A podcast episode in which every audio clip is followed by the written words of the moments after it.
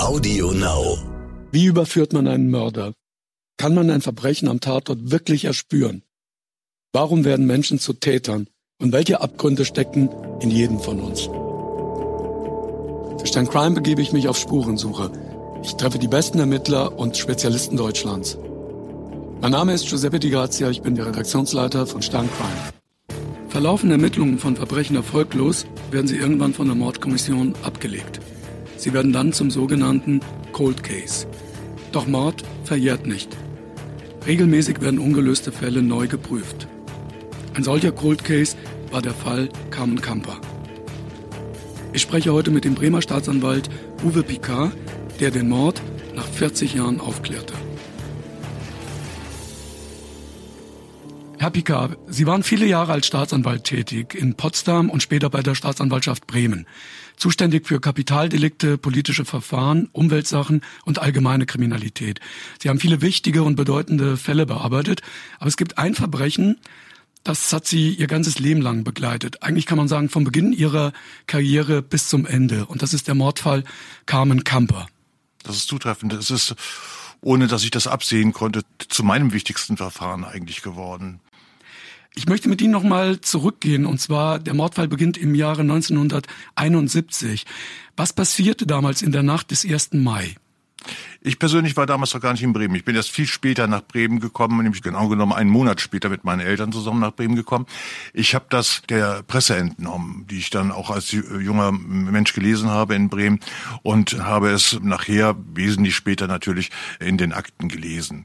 Also es hat sich Folgendes zugetragen am 1. Mai 1971, das kam Kamper wie öfter in die Diskothek Miramichi ging. Sie fuhr von Bremen-Fegesack, wo sie mit ihren Eltern wohnte, mit der Deutschen Bahn Richtung Osterpshausen. Da befindet sich, in diesem Stadtteil befindet sich das Miramichi und hielt sich dann verabredungsgemäß meist bis in den späten Abend dort auf und fuhr dann wieder mit der Bahn gewohnheitsmäßig nach Hause. So sollte es auch am 1. Mai 1971 nämlich sein.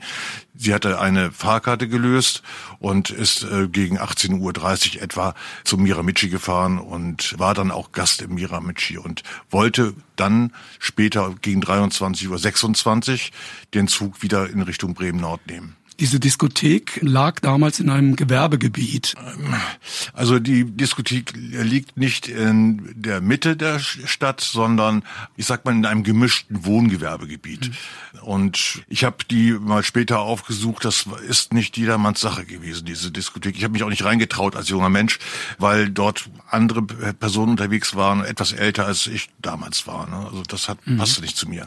Ich wollte nur damit sagen, das war jetzt äh, kein normaler Weg durch die Stadt. Ja, es sind dort nicht sehr beliebte Straßen zu der Tageszeit, zu der sie wieder zum Bahnhof zurückkehren wollte, um dann von dem Bahnhof Oslepshausen, der Stadtteilbahnhof, dann Richtung Bremen-Nord zu fahren. Was passierte dann? Also sie kam aller Wahrscheinlichkeit am Bahnhof an, löste hm. eine Zugkarte nach Hause die Zugkarte hatte sie bereits gelöst. Sie hatte eine Hin- und Rückfahrkarte gelöst, wie sie es immer tat, und wollte den Zug um 23.26 Uhr nehmen. Sie kam nie zu Hause an, aber es, es ist was gesehen worden. Und zwar aus dem Zug heraus. In dem Zug befanden sich natürlich eine ganze Menge Personen, die dann aus der Stadtmitte von Bremen Richtung Bremen-Nord an auch fuhren. Und ein junger Mann befand sich darunter, der relativ neu in Bremen war und der auch nicht so richtig gewohnt war, diese Strecke zu fahren. Also er musste sich noch ein bisschen konzentrieren, wo bin ich überhaupt?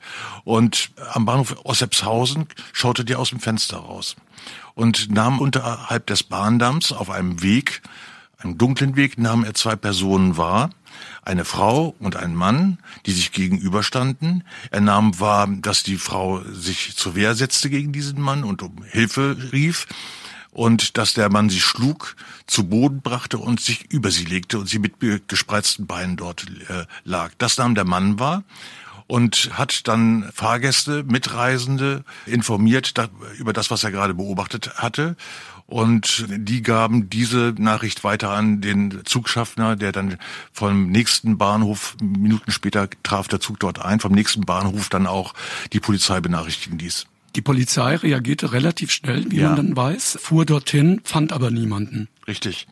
Also die Polizei ist ja nicht nur durch äh, diesen jungen Mann über mehrere Etappen natürlich unterrichtet gewesen, sondern es fanden sich auch noch Anrufer, die aus ihren Häusern diese Hilferufe gehört hatten und die auch ernst nahmen, so dass die Polizei auch von anderen Leuten, die benachrichtigt wurde und die fuhr dann in diese Richtung und hat den Weg dann abgesucht. Erstmal die Vorderseite des Bahnhofs, dann um den Bahnhof herumgefahren auf die Seite des Bahndamms, äh, von wo dann der junge Mann aus dem Zug das Geschehen beobachtete und fand niemanden traf auf niemanden. Die Polizei hat aber auch zunächst mal gedacht, dass möglicherweise es irgendwie jemanden gegeben haben könnte, der sich auf die Gleise stürzte. Also, dass jemand versucht hat, sich, sich selbst umzubringen ja, ja. und jemand hat sie davon abgehalten. Ja. Die Leiche wurde dann aber drei Tage später gefunden und zwar gar nicht weit weg von dem Bahndamm. Ja. Das bedeutet, entweder hat die Polizei nicht richtig gesucht oder jemand hatte die Leiche in der Zwischenzeit irgendwo anders hingebracht. Das ist richtig. Ich möchte eigentlich ausschließen, dass die Polizei nicht richtig gesucht hat. Man kann den Akten den Weg, den die Polizeibeamten genommen haben, vor dem Bahnhof, auf dem Bahnsteig, den Bahnsteig bis zum Ende gelaufen, wieder auf den Weg zurück, den Weg bis zum Ende gefahren, den Weg ausgeleuchtet in alle Richtungen. Gut, es war stockfinstere Nacht, der Weg ist quasi unbeleuchtet. Gleichwohl würde ich sagen, die Polizei hat recht gründlich gesucht, aber in der Tat niemanden vorgefunden. Was hat die Polizei daraus geschlossen? Ich, ich denke mal, dass die Polizei vermutet hat, dass die, die Leiche möglicherweise übersehen worden sein könnte, wenn sie dort schon gelegen hätte. In späteren Jahren haben wir bei neuerer Sichtung der Akte gesagt, na, möglicherweise ist Carmen Kamper als bewusstlose oder bereits tote Person in einem anderen Bereich gelagert worden. Das war eine spätere Draufsicht auf die Dinge. Zu dem Zeitpunkt 1971, denke ich mal, hat man diesen Rückschluss nicht gezogen. Drei Tage später hat ja dann die Polizei die Leiche gefunden. Ihre Brust war entblößt, die schwarzen Hotpants waren zerrissen. Es war relativ schnell klar, das junge Mädchen war vergewaltigt worden und erwürgt worden. Und der Mörder hatte dem jungen Mädchen viermal einen spitzen Gegenstand in die Brust gerammt. Und der Mörder wusste, dass er bei der Tat gesehen wurde, nämlich von dem Mann im Zug. Ob er das wusste, kann man vermuten, denn der Zeuge hat es so beschrieben, dass der Mann sein Gesicht wohl über der Person, der weiblichen Person verbarg, indem er sich nach ihr beugte und praktisch damit sein Gesicht aus dem Lichtschein herausbewegte. Ja, das kann man vermuten, dass er das selbst wahrgenommen haben könnte, ja. Sie, Herr Picard, hatten Sie ja schon erwähnt, Sie waren damals 15 Jahre alt, kamen ja. gerade nach Bremen. Der Fall bewegte natürlich alle im Bremer Raum, ja. sorgte aber auch bundesweit für Schlagzeilen. Was hat dieser Fall mit Ihnen gemacht? Naja, ich war Schüler, ich bekam mit, dass der Fall aufgeklärt worden sei. Dadurch, dass ein Maurer äh, namens Otto Becker gefasst worden sei, der eigentlich überführt worden sei, kam Kamper an dem Abend getroffen, vergewaltigt oder ermordet zu haben. So, das äh, habe ich in den Zeitungen gelesen. Ich habe vor allen Dingen dann verfolgt in den Zeitungen, weil es immer recht groß aufgemacht war, wie der Prozess um Otto Becker lief. Und ähm, wir haben das auch in der Schulklasse unter den Mitschülern hin und wieder mal diskutiert und haben gesagt, na, das können wir uns ja gar nicht vorstellen, dass ein Schwuler sich über ein Mädchen hermacht und das Mädchen vergewaltigt und dann umbringt. Das haben wir uns irgendwie nicht vorstellen können. Das mag naiv gewesen sein, aber das konnten wir uns nicht vorstellen und äh, umso mehr waren wir nachher auch überrascht, dass der schuldig gesprochen worden war. Zwei Fragen dazu. Das, die eine, woher wusste man, dass Otto Becker Schwuler war? War so ein stadtbekannter Schwuler? Nein. Oder hatte das ein Anwalt öffentlich gemacht? Das war der Presse zu entnehmen, dass, dass er schwul ist. Und er spielte nachher ja auch im Urteil eine Rolle. Das Gericht hat sich im Urteil nachher zu der Auffassung verstiegen, dass Kam Kappa sehr maskulin eine maskulinere Figur gehabt habe und dass Otto Becker deswegen nicht äh, Schwierigkeiten gehabt haben könnte, sich über das Mädchen dann herzumachen.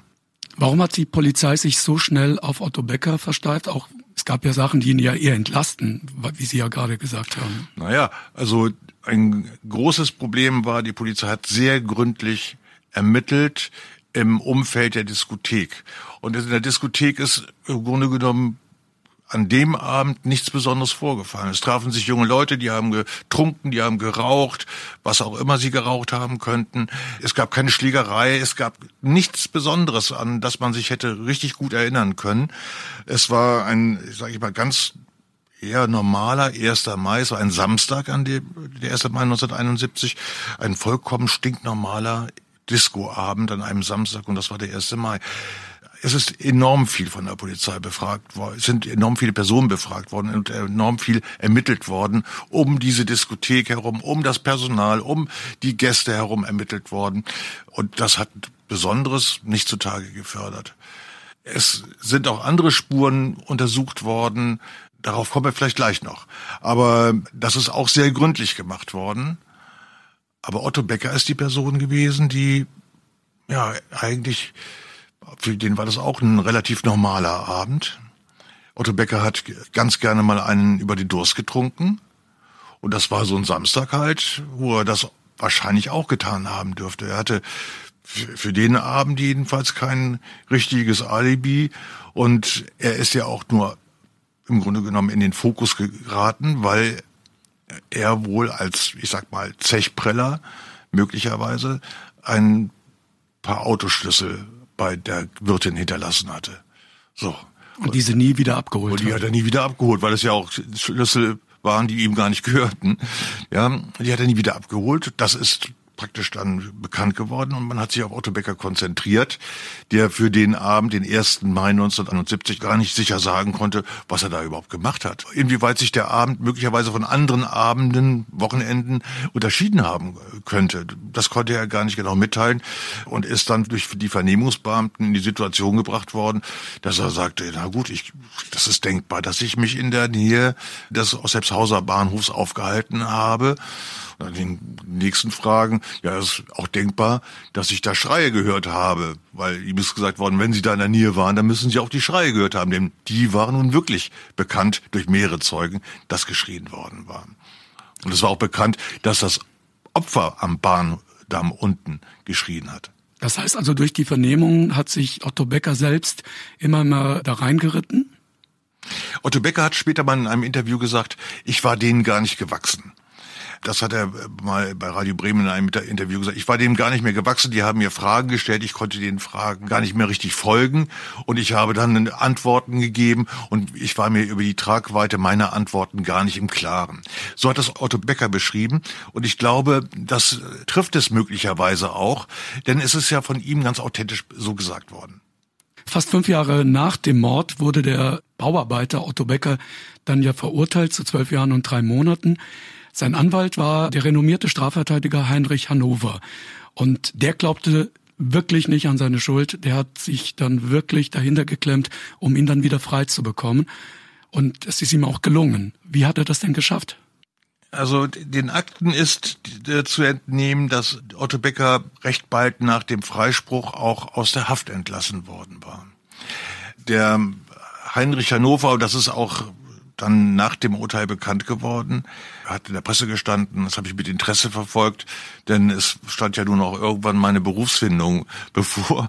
Und ich habe äh, dann der Presse entnommen, dass Heinrich Hannover in der Lage gewesen äh, war, die Spurenakte 59 herbeizuzaubern, aus der sich der Tatverdacht gegen eine weitere Person ergeben könnte.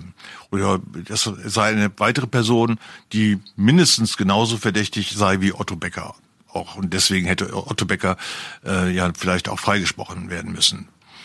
Ein weiterer Gesichtspunkt war natürlich, dass das Gericht vollkommen falsch besetzt war. Es, Was heißt das?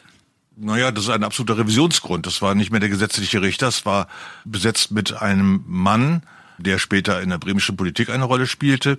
Aber statt seiner hätte dessen Ehefrau richtigerweise dort Chefin sein können, sein müssen. Und es ist daher so gewesen, dass das alleine schon ausgereicht hat, um das Urteil aufzuheben. Und nicht nur aufzuheben, sondern auch wieder an das Landgericht zur neuen Verhandlung zurückzuverweisen. Und dann kommen natürlich in der neuen Hauptverhandlung die Sternstunden des Verteidigers, die ich mit großer Genugtuung dann verfolgt habe, weil ich ja als Unbeteiligter von außen jedenfalls betrachtend gesagt habe, der Otto Becker war das niemals. So und ähm, Das hat Heinrich Hannover auf absolut brillante Weise hingekriegt, den Otto Becker dort befreit zu kriegen. Und dieser spektakuläre Freispruch hat ja bei Ihnen dann ausgelöst, dass Sie Jura studiert haben und äh, selbst Anwalt geworden sind. Naja, also wenn man das vorgeführt bekommt, wie jemand richtig toll ist, dann ist es ist doch eine solche Person ein Vorbild und das ist Heinrich Hannover für mich gewesen. Ich habe mir auch gedacht, sowas Tolles möchte ich auch können und diese Fähigkeiten anderen Menschen zur Verfügung zu stellen, das möchte ich auch. Und so kam es dann letztendlich dann mit einem kleinen Anschluss von der Klassenlehrerin, dass ich mich dazu entschlossen habe, doch Jura zu studieren. Sie wurden tatsächlich Anwalt, später ja. wechselten Sie zur Staatsanwaltschaft. Ja. Ab wann haben Sie sich wieder mit dem Fall Carmen Kamper beschäftigt? Welches Jahr war das? Für mich war das Verfahren Carmen Kamper eigentlich gar nicht mehr so richtig präsent. Ich habe meinen Dienst in Potsdam verrichtet, ich habe meinen Dienst später dann in Bremen absolviert und ich habe Carmen Kamper eigentlich so nicht unbedingt im Kopf gehabt. Ich bin neben dem politischen Dezernat dann zuständig geworden für Kapitalverbrechen im Jahr 2002 und habe dann mich daran gemacht, alte Verfahren aus den Regalen zu holen, um mal zu schauen, ob diese Fälle einer Klärung zugeführt werden könnten. Und darunter war halt auch Kram Kamper. Es war auch dem Umstand geschuldet, dass die Anzahl der vollendeten Tötungsdelikte in Bremen, aber nicht nur in Bremen, im Jahresdurchschnitt wirklich deutlich herunterging. Es hat viele Gründe, brauchen wir jetzt nicht zu besprechen. Und dann macht es halt auch Sinn, wenn man diese Zeit dann hat, die man nicht mit anderen aktuellen Taten verbringen muss, um sie aufzuklären, dann sollte man sich natürlich reinknien in die Altverfahren, die noch nicht aufgeklärt sind. Es gab im Fall Carmen Kamper mehr als tausend Spurenakten. Ja. Wie sind Sie denn vorgegangen, gemeinsam mit den Kollegen aus der Bremer Mordkommission, um den Fall neu aufzurollen? Zunächst mal habe ich die Akten äh, gelesen.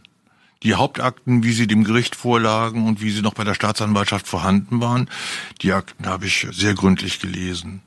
Und ich war nicht überrascht, dass ich nach Aktenstudium feststellen konnte, es ist eigentlich genauso gewesen, wie ich es der Presse entnommen habe, dass Heinrich Hannover eine tolle Arbeit abgeliefert hat. Das hat sich bestätigt. Also Sie ließen sich damals die 13 Aktenordner aus dem äh, Archiv kommen und haben sich die Tatortfotos angesehen.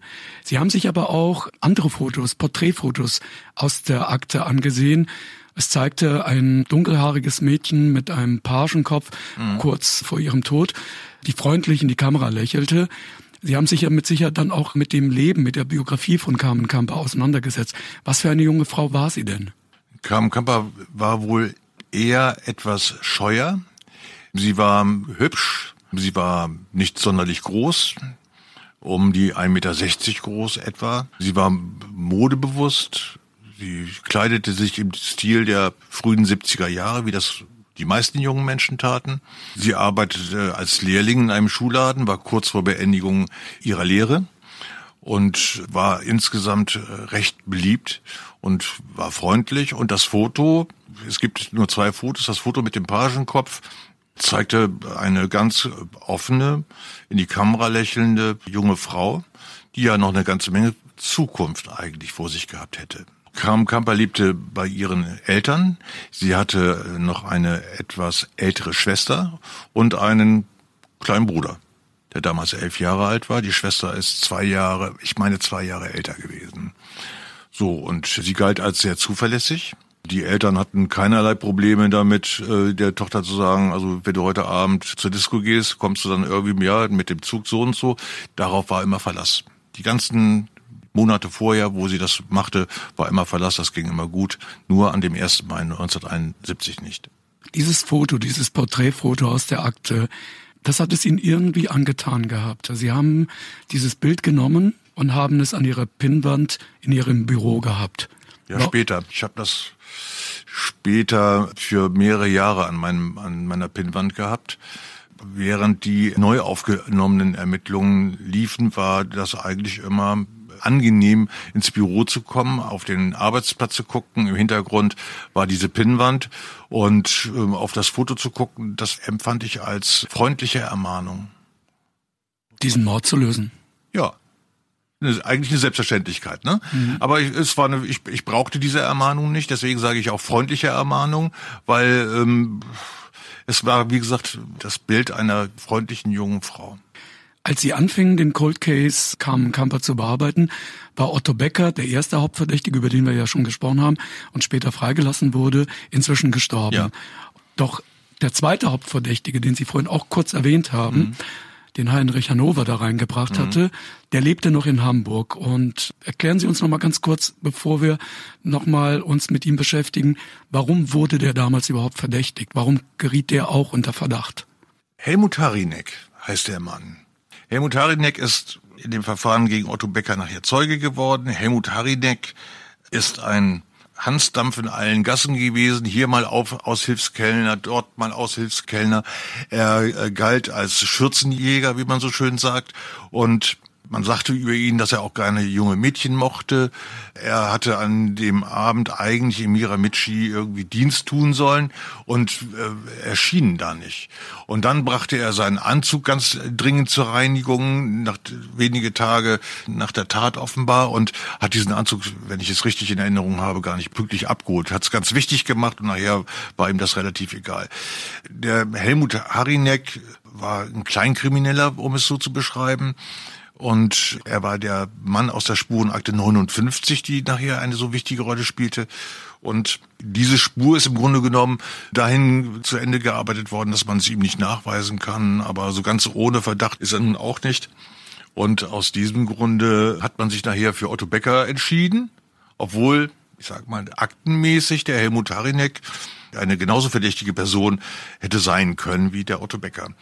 Das ist der Aktenstand. Ich habe zusammen mit einem Kriminalbeamten im Jahre 2003 dann den Helmut Harinek in Hamburg aufgesucht. Das war im Frühsommer 2003 und der hat uns empfangen, mit Unterhemd bekleidet, kurze Hose, in seine Wohnung hineingebeten es war ein offenes Gespräch. Er ist als Beschuldigter natürlich belehrt worden.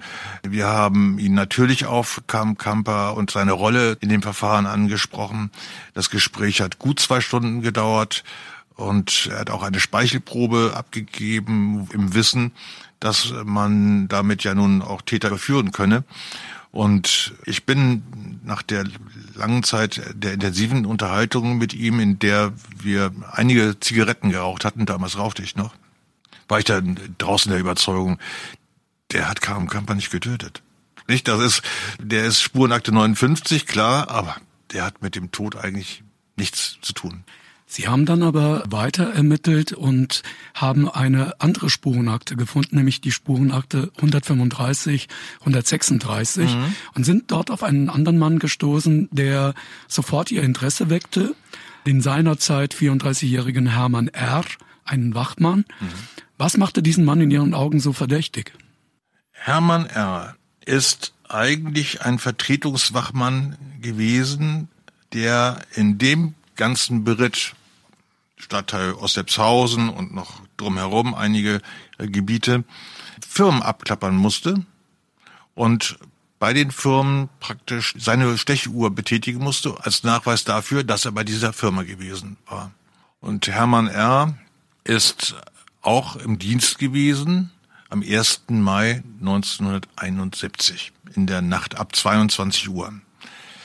Hermann R. hat sich nicht selber gemeldet, und hat gesagt, ich bin hier auf der Tour gewesen oder ich war da oder ich war nicht da, sondern es haben sich zwei andere Wachleute gemeldet bei der Polizei und haben gesagt, nach meiner Kenntnis hat Hermann R. in der Nacht Dienst gehabt und so wie die normalen Wachtmann-Touren sind, um die verschiedenen Firmen abzuklappern, müsste er zur Tatzeit am Tatort gewesen sein oder ganz in der Nähe. Das hat sich bei den polizeilichen Ermittlungen, die insoweit akribisch gelaufen sind, auch als wahr herausgestellt. Erstens, er hatte in der Nacht, hatte er Dienst gehabt. Und zweitens, seine Tätigkeiten hätten auch das Gebiet, in dem der Tatort liegt, mit umfasst. Das ist also alles korrekt. Was sich herausstellte bei den polizeilichen Ermittlungen ist jedenfalls, dass er dort am Tatort, unmittelbar wo dieser Weg verlief, an dem sich eine Stechuhr befindet, die er hätte betätigen müssen, dass er diese Stechuhr nicht betätigt hat und weitere zu derselben Firma gehörige Stechuhren ebenfalls nicht. Andere Stechuhren in der unmittelbaren Nähe zu dieser Firma, die hat er betätigt. Wie sich nachher herausstellte, manipuliert, aber er hat sie betätigt. Das ist ein im Grunde genommen wichtiger Hinweis gewesen auf diesen Hermann R., und dann gibt es weitere Hinweise, die auf ihn deuten. Er war, um seine Arbeit zu verrichten, mit einem Moped unterwegs. Und um 0 Uhr 30 ist ein Mopedfahrer in diesen Weg am Bahndamm reingefahren und nicht wieder rausgekommen eine Zeit lang. Wann er rausgekommen ist, ist auch nicht beobachtet worden, aber es ist beobachtet worden, wie er dort in diesen Weg hineinfuhr. Er ist darauf angesprochen worden von einem Wachmann. Demgegenüber, so erklärte der Wachmann, hat er bestätigt, um die Zeit in diesen Weg hineingefahren zu sein. So wie das die Zeugen berichtet hatten. Es ist am unmittelbar von dem Zeugen im Zug beobachteten Tatort ein Taschentuch gefunden worden und eine Fahrkarte. Bremen Nord zum Bahnhof Ossepshausen und eine ungestempelte Rückfahrt dorthin. Das müsste also die von Kamp Die von Kamp Kamper mit großer Wahrscheinlichkeit die von Kramkamper. Unmittelbar daneben ist ein Taschentuch gefunden worden, Zentimeter davon entfernt, von dem die Ehefrau des Wachmanns Hermann R. sagt, das ist das Taschentuch meines Mannes. Und die wird auch gefragt, wie kommen Sie denn darauf? Ja, sagt sie, das ist das Taschentuch meines Mannes deswegen, weil ich es daran erkenne, an den Reparaturspuren erkenne ich dieses Taschentuch als das Taschentuch meines Mannes. All diese Sachen, die Sie erzählen, sind ja nicht von Ihnen im Jahre 2003, als Sie sich anfingen, mit dem Cold Case zu beschäftigen, ermittelt worden, sondern das war Ermittlungsstand damals schon nach dem Mord 1971. Warum hat die Polizei dann sich nicht auf diesen Mann konzentriert? Er ist vernommen worden er ist auch eingehend vernommen worden. Er ist auch festgenommen worden. Er befand sich dann auch während der unterbrochenen Vernehmung im Polizeigewahrsam in der Zelle. Das ist alles gemacht worden. Man hat sich sehr intensiv, ich sage im Nachhinein Gott sei Dank, sehr intensiv um Hermann R. gekümmert. Aber im Ergebnis hat man angenommen, ein Alibi, das er vorgab gehabt zu haben, dass man glaubte, das nicht knacken zu können. Das, das lautete, ich, Hermann R., habe nicht ordnungsgemäß Dienst verrichtet, sondern habe bei einer anderen Firma, zu der ich Zugang hatte und die ich auch überwachen sollte, auf dem Tisch gelegen und habe dort geschlafen. Er hat beschrieben, wie seine Arbeitszeit ausgesehen hatte, dass er in der Nacht zuvor habe nur wenig schlafen können. Das war auch äh, nicht unglaubhaft und hat gesagt, da war ich so übermüdet, habe mich auf den Tisch gelegt und habe geschlafen. So. Die Polizei hat offenbar das Problem gesehen, genau das ihm zu widerlegen. Und so ist Hermann R. praktisch nicht weiter verfolgt worden. Es kam sogar zu einer Gegenüberstellung von dem Wachmann mit dem Zeugen aus dem Zug. Was kam dabei heraus? Der Mann aus dem Zug hat ihn nicht ausgeschlossen, aber er hat ihn auch nicht sicher identifizieren können.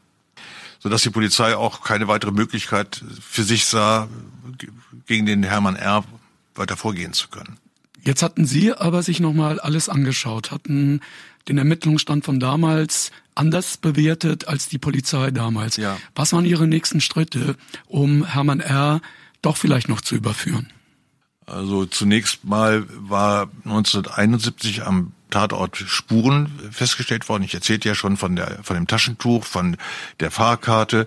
An der Fahrkarte ist eine, die, später eine DNA-Untersuchung gemacht worden. Die befand sich in den Akten in einem Briefumschlag aber die Untersuchung verlief komplett ohne Ergebnis. Ich habe die Beweisstückstelle aufsuchen lassen, um nach den Beweisstücken zu forschen.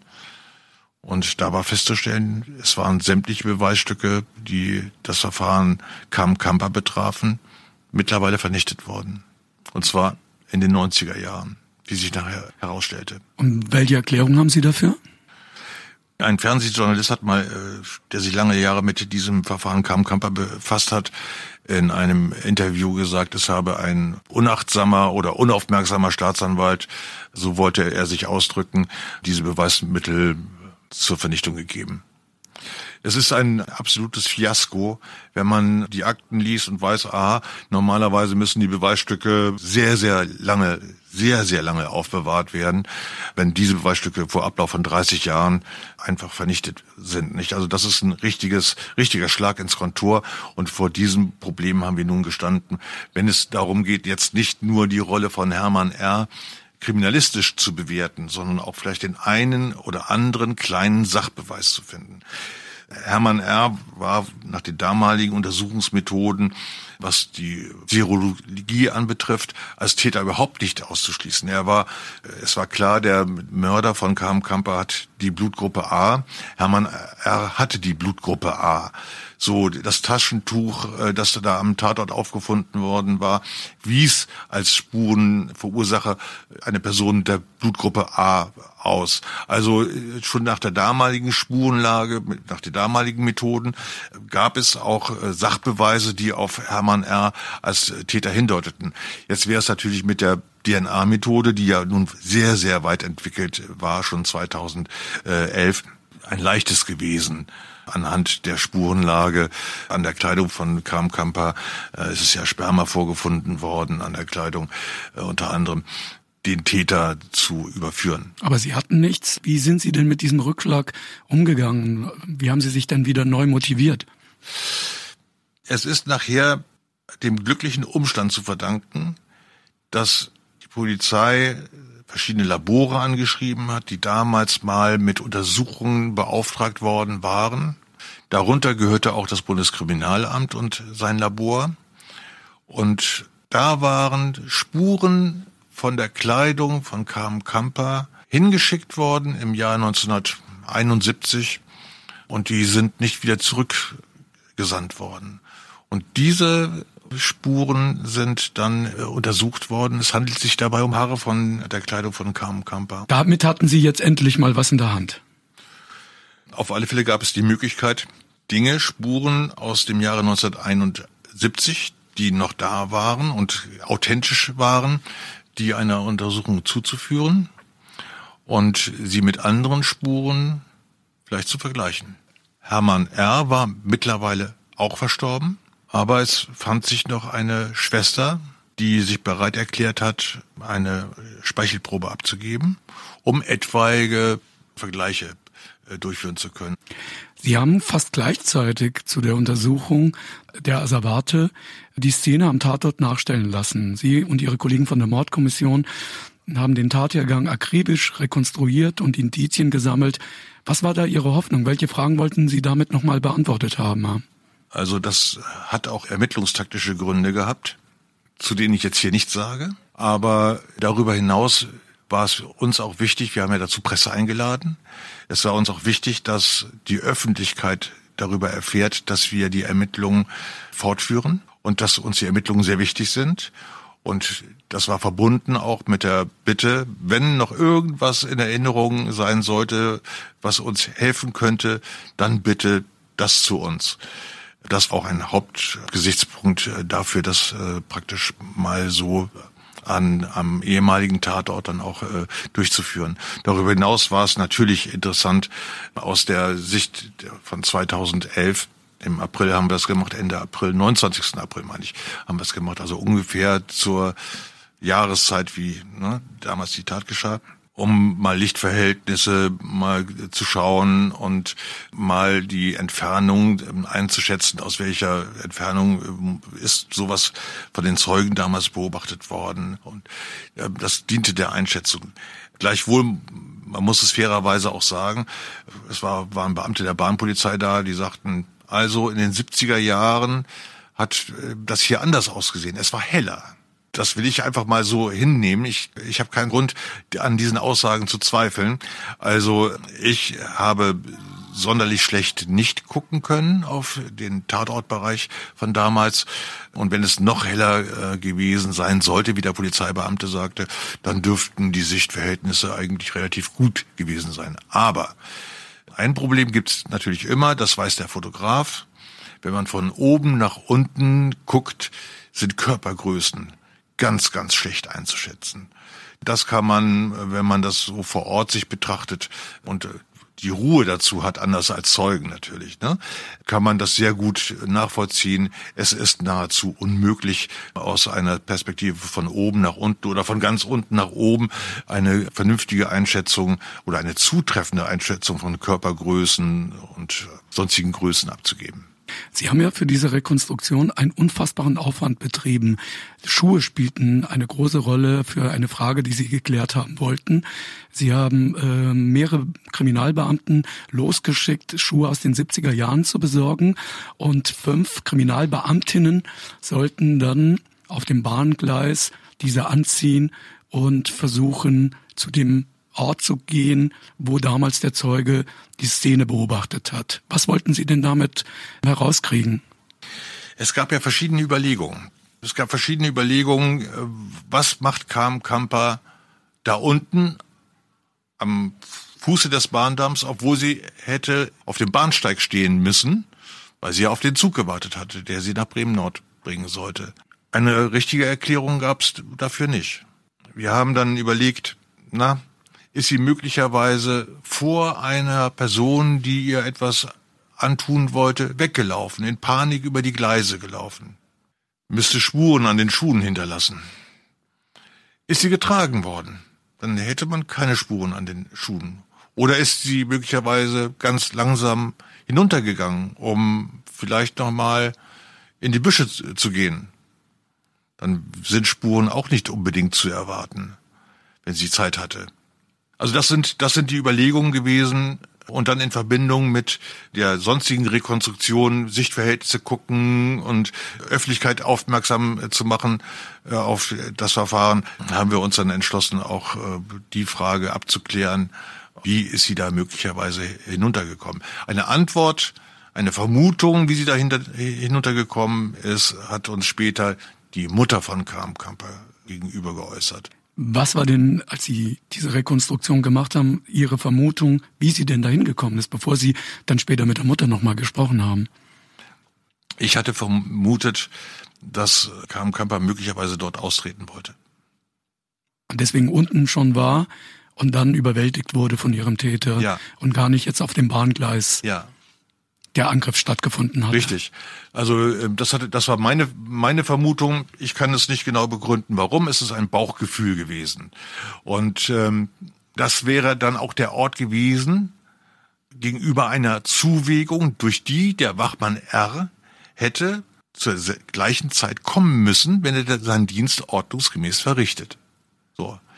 Und durch diese Zuwägung hätte er äh, durchgemusst, äh, um auf diesen Weg am Bahndamm zu kommen und wäre dann, so die Vermutung, auf KM Kamper getroffen, die gerade dort ihr Geschäft verrichtet hätte. Auf diesem total finsteren Weg.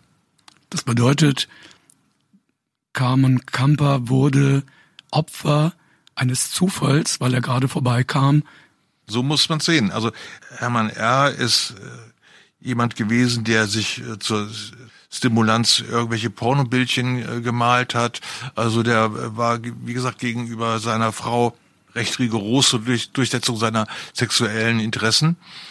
Wir haben da wenig Zweifel daran, dass es genauso ist, wie Sie sagten. Er, er trifft auf Kam Kamper und es überkommt ihn und er lässt sich an Ort und Stelle zu dieser Tat hinreißen. Der Leichenfundort ist ja die Brachfläche. Der Leichenfundort ist aber nicht der Tatort, der war am Bahndamm. Ja. Warum macht der Täter das? Warum geht der Täter ein solches Risiko ein, die Leiche von dem Tatort woanders hinzuschleppen? Er könnte ja dabei gesehen werden.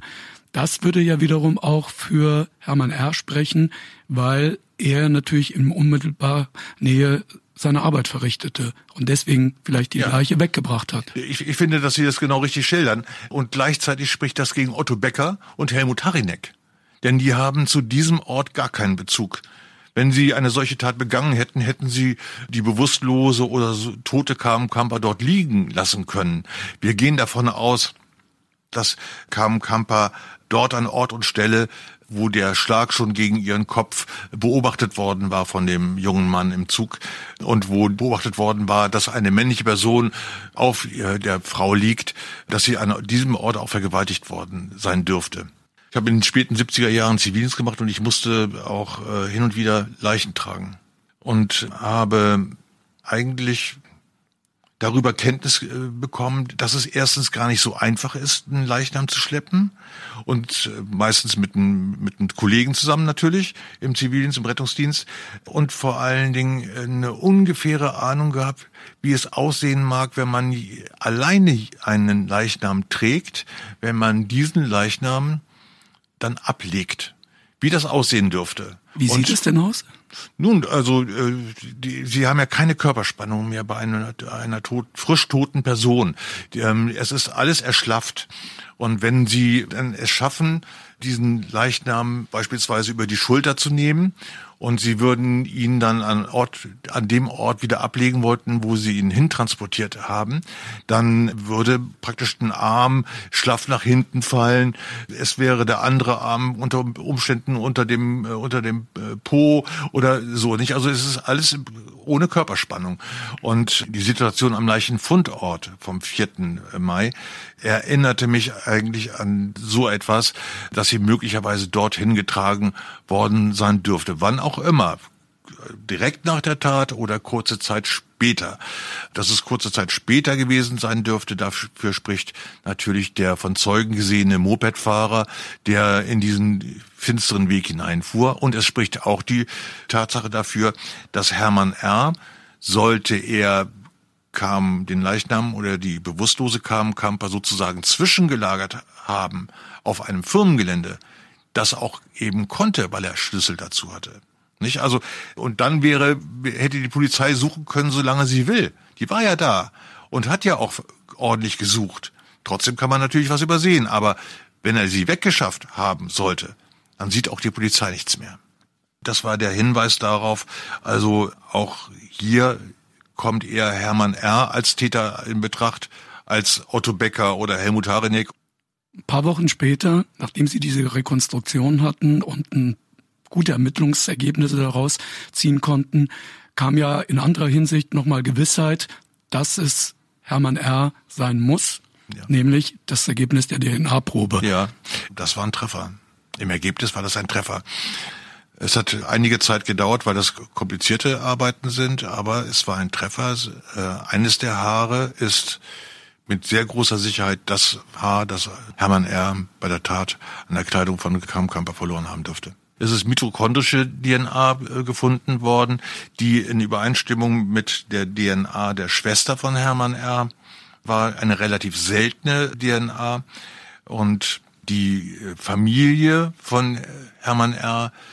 war, um, um die als, ich sag mal, äh, etwaige Spurenleger auszuschließen, befand sich 1971 in der DDR und äh, kommt deswegen als Spurenverursacher nicht in Betracht. Ne? Und wenn also das Haar das Haar von Hermann R. war, dann ist auch mit an Sicherheit grenzender Wahrscheinlichkeit Hermann R. der Mörder von Karl Kamper.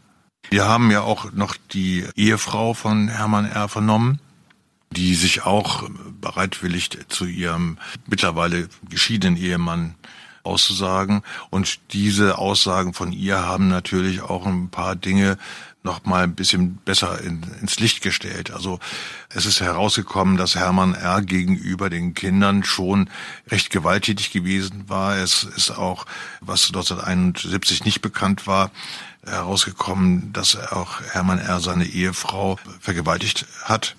Das waren Dinge, die 1971 so nicht bekannt waren.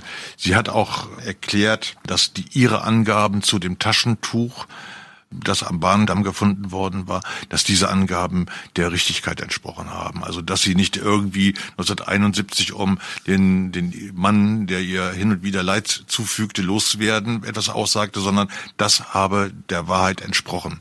Auch an diesen Angaben, die sie dann in 2010 gegenüber der, der Polizei machte, 2011 auch nochmal, gibt es eigentlich keinen vernünftigen Zweifel. Mit zwei Kriminalbeamten besuchten sie nach der Lösung des Falles die Mutter von Carmen Kamper. Die war inzwischen fast 80 Jahre ja. alt. Wie hat die alte Dame auf den Besuch reagiert und auf die Nachricht? Wir haben sie bitten lassen, ob wir sie besuchen können. Es gibt eine Rechtsanwältin, die damals die Mutter von Carmen Kamper vertreten hat.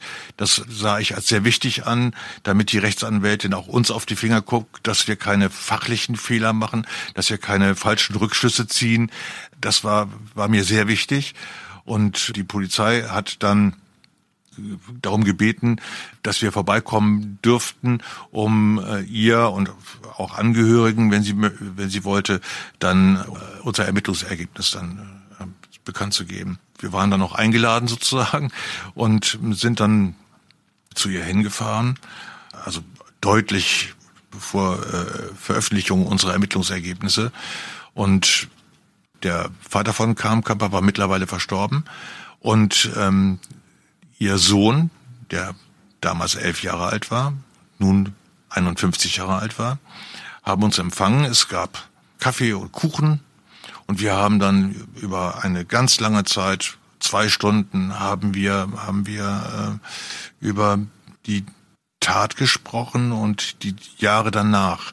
Die Mutter war auch ähm, häufiger im Gerichtssaal dann, als das Verfahren gegen Otto Becker lief und der Wachmann und auch Helmut Harinek als Zeugen auftraten.